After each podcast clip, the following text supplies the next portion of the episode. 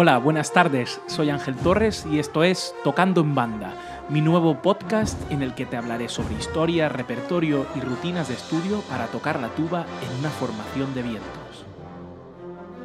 Todo esto en un formato de pocos minutos, durante los cuales viajaremos por el interesantísimo mundo de las bandas de música.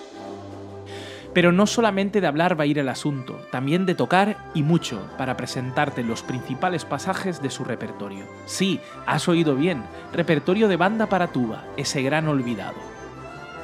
Sin más contemplaciones, empezamos. Tocando en banda, episodio 2. Cuando te preguntan, ¿estudias repertorio? La respuesta suele ser, por supuesto, y acto seguido se escucha la siguiente música en tu cabeza.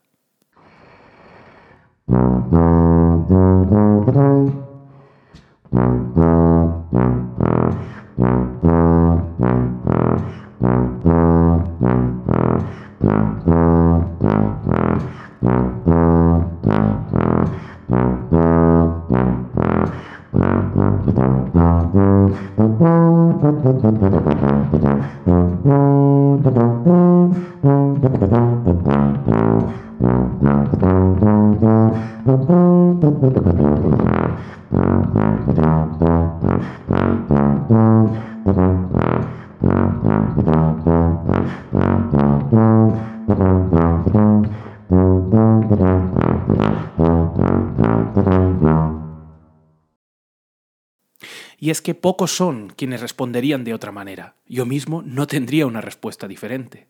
La sociedad nos ha empujado a una concepción muy binaria de las cosas. Lo bueno, lo malo, lo bello, lo feo, lo útil, lo inútil. Y de tal suerte nos damos de bruces con una gran paradoja.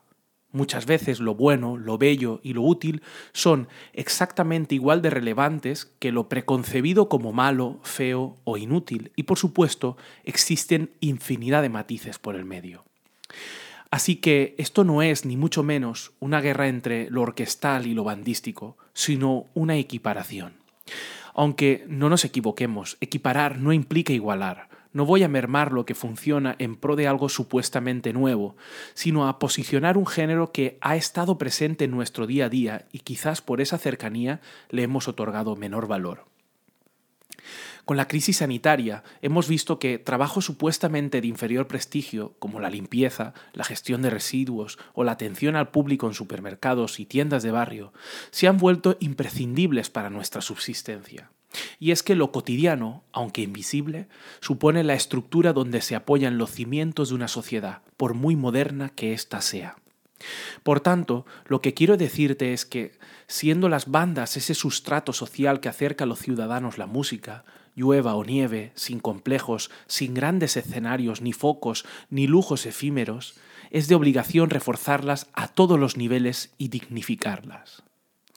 Por mi parte, lo que buenamente puedo hacer como intérprete de tuba es tocar y estudiar su repertorio, acercándome a él con la misma perspectiva con la que me acercaría al de los grandes autores. Y es que a veces se nos olvida que esos mismos grandes autores también han pensado en las bandas, bien sea Mozart incorporándolas a sus óperas o Hindemith componiendo explícitamente para ellas. Bueno, me dejo de cháchara y a lo que vamos. Hoy quiero presentarte Overture for a Great City, una obra monumental de Philip Spark.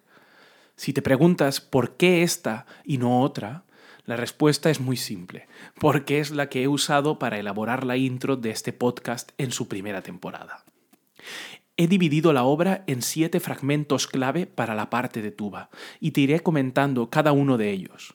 Además, para ponerte en contexto, déjame ir leyéndote la descripción que de ella se hace en la web del propio Philip Spark. Overture for a Grey City fue comisionada por la banda sinfónica del Instituto Femenino de la ciudad de Tamana, en Kumoto, Sita, en Japón, por su director Shinichi Yoneda. La primera presentación se realizó en un concierto que concluyó su curso intensivo de invierno en enero de 2010 y fue dirigido por Tat Suzuki.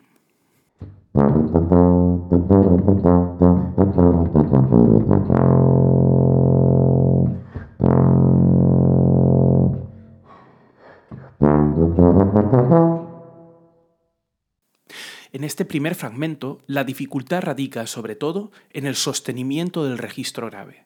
Además, se le añade la inclusión de ritmos de amalgama, acentuando la necesidad de mantener el tempo pese a las diferentes acentuaciones. Escuchemos el segundo. El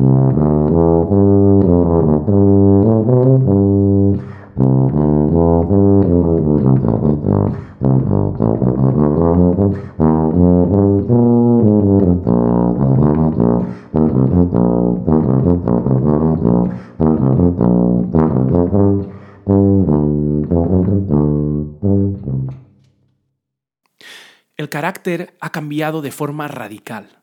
Ahora el fraseo melódico es el protagonista. Debemos fijarnos en lo que suena alrededor y tener siempre presente hasta cuándo somos los protagonistas.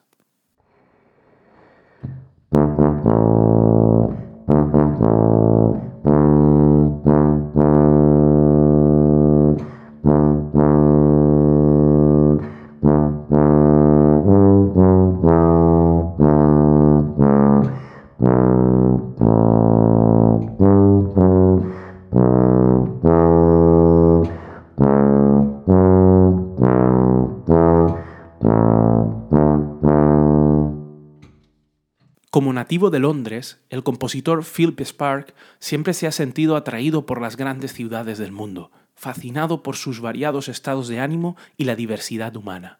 Londres, Chicago, Tokio, París, Roma y Nueva York tienen sus propios personajes, pero también tienen mucho en común. En cuanto al fragmento, ha llegado el momento de la solidez del sonido y el empaste con los compañeros.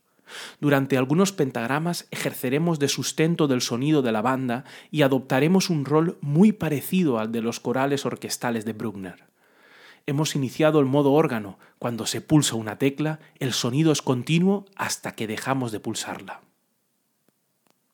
Ahora un cambio radical. Ritmo, agilidad y sutileza. Esas son las nuevas reglas del juego.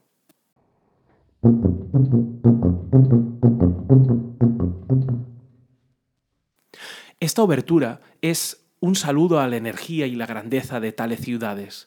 Su objetivo es reflejar sus muchos contrastes mediante el uso de cambios frecuentes de la atmósfera, comenzando con un bullicioso paisaje urbano. Escuchemos la sección quinta.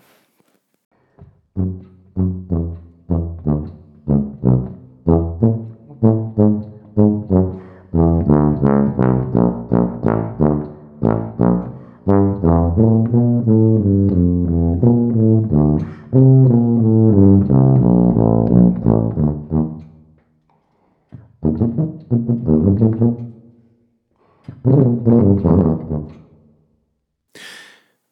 ves, continuamos con el carácter rítmico y ágil, añadiendo algún momento más virtuoso. Sin lugar a duda, este pasaje requerirá de atención extra. Sigo con la descripción de la web. La música pronto se vuelve reflexiva, describiendo majestuosas arquitecturas y paisajes urbanos.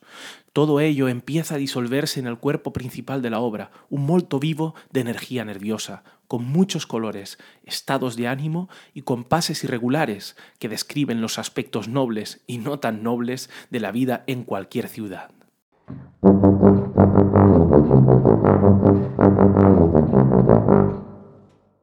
Sí, Has escuchado bien, son las dos voces de tuba, a octavas.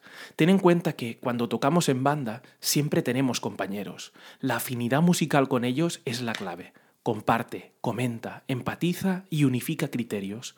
Si se actúa en una misma línea, el resultado puede ser increíble. Y sin más, llega el apoteosis final. Todo lo trabajado se resume en estos pentagramas definitivos cambios de ritmo y acentuación, velocidad, agilidad, registro grave y demás complementos.